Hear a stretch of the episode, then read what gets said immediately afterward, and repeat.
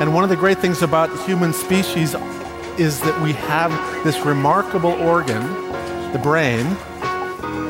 La tête dans le cerveau. Biologie, cervelle, synapses, neurosciences, physique. The human brain really is the most unique gift of our species. Avec Christophe Rodeau.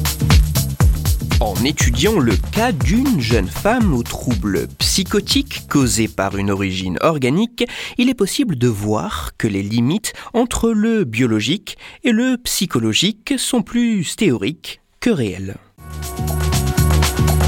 La tête dans le cerveau.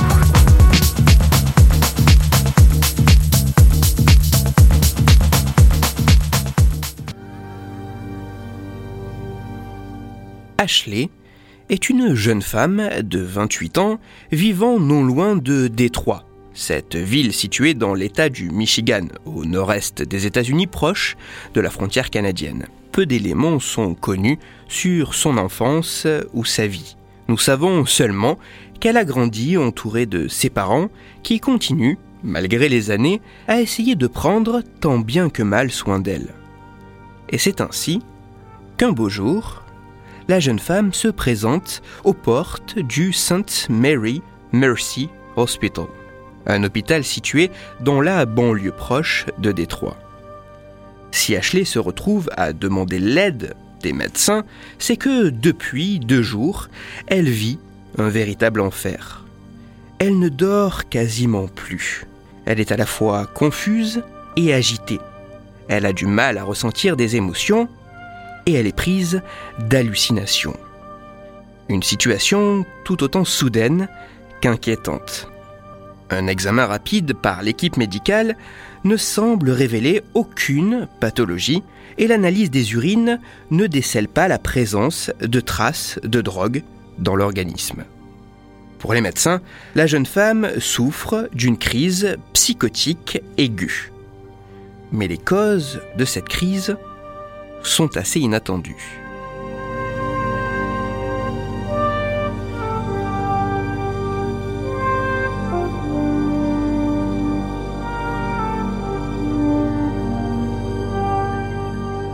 En réalité, Ashley n'est pas une patiente inconnue de l'équipe médicale du St. Mary Mercy Hospital. Bien que ce soit la première fois qu'elle manifeste un épisode psychotique, ce n'est pas sa toute première hospitalisation dans l'établissement.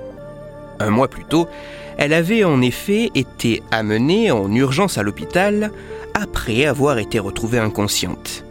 Arrivée en état de profonde détresse respiratoire, elle fut placée sous assistance en oxygène.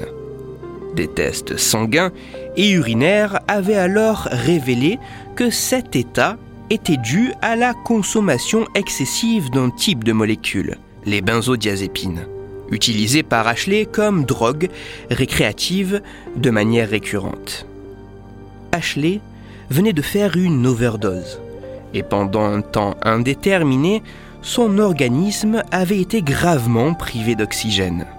Afin d'évaluer les potentiels effets de cet appauvrissement en oxygène sur le cerveau de la patiente, les médecins avaient réalisé des examens d'imagerie cérébrale dans les premières heures de son hospitalisation et 24 heures plus tard. Les résultats avaient alors conclu qu'Ashley, dans son malheur, avait eu de la chance car aucune lésion n'avait été causée à son cerveau. Certes, à ce moment, aucune lésion n'était visible, mais la situation évolua par la suite.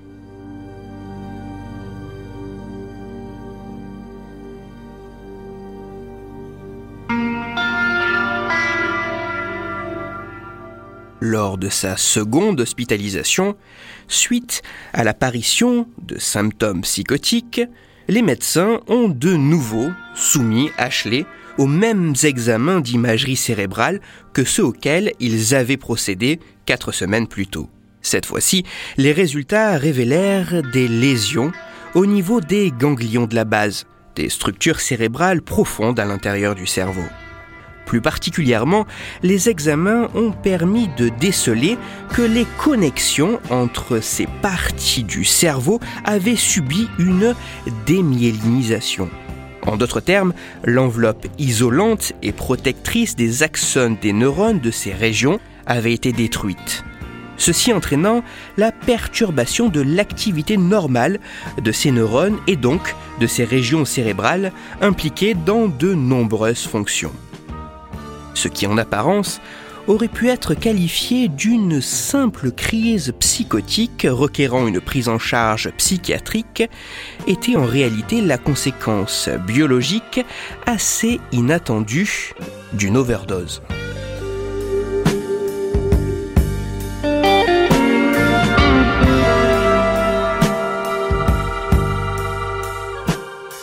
Ashley souffrait d'une leuco-encéphalopathie post-hypoxique retardée.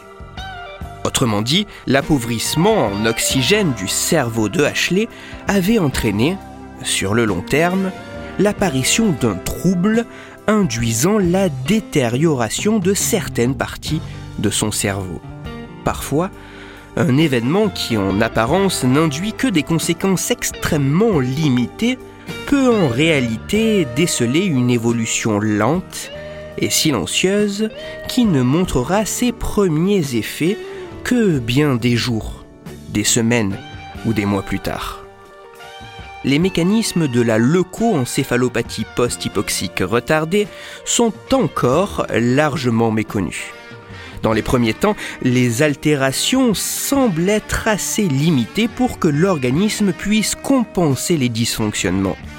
Cette compensation semble efficace jusqu'à ce que le système ne puisse plus faire grand-chose, entraînant ainsi la manifestation parfois brutale de symptômes pouvant être assez importants.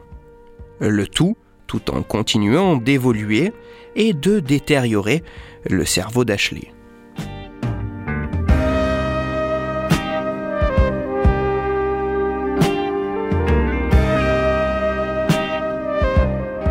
Dans le cas de Ashley, le fait que les médecins aient été capables d'identifier ce trouble a permis de mettre en place une prise en charge limitant l'évolution de l'aggravation des lésions. Un an après cette seconde hospitalisation, avec l'aide de ses parents, une prise en charge de sa leucoencéphalopathie et de son addiction, Ashley a retrouvé une vie quasiment normale.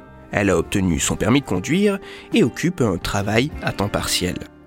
Contrairement à ce qui a longtemps été supposé, les maladies biologiques et les maladies dites psychiques sont bien loin d'être des entités totalement différentes. Car comme l'illustre le cas d'Ashley, ce qui impacte le corps peut jouer sur l'état psychologique et réciproquement, les troubles dits psychiques ont un ancrage biologique. Il n'y a pas d'un côté le corps et de l'autre l'esprit, mais bien le corps et l'esprit. Toutes les références de ma chronique, notamment l'étude de cas de la patiente que j'ai nommée Ashley, se trouveront sur mon site Cerveau en argot. Pour approfondir la chronique d'aujourd'hui, je vous renvoie vers un ouvrage qui décrit de manière passionnante des études de patients. Ce livre a pour titre L'homme qui prenait sa femme pour un chapeau il est écrit par Oliver Sacks et il est publié aux éditions du Seuil. Dans cette chronique, il a été question de l'étude d'un cas brouillant les limites classiques entre ce qui est biologique et ce qui est psychologique. C'est pour cela que je vous renvoie à une autre étude de cas similaire dont j'ai parlé dans l'épisode numéro 112 de La tête dans le cerveau. Dans cet épisode, vous découvrirez ou redécouvrirez l'histoire d'un jeune homme plongeant dans la folie à cause de son animal de compagnie. Pour parler corps et esprit, ou afin de discuter science et cerveau, vous pouvez me retrouver sur Twitter, Christophe-du-bas Rodo, R-O-D-O, sur la page Facebook de La tête dans le cerveau et sur mon blog Cerveau en argot. Si vous avez des questions ou des sujets dont vous voudriez que je parle ou simplement des retours à me partager, n'hésitez pas à me le faire savoir directement sur mon compte Twitter, sur la page Facebook ou par mail à l'adresse la tête dans le cerveau.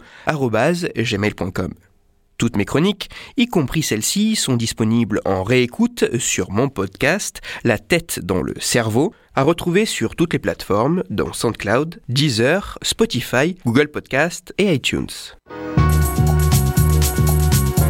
Christophe Rodeau. La tête dans le cerveau.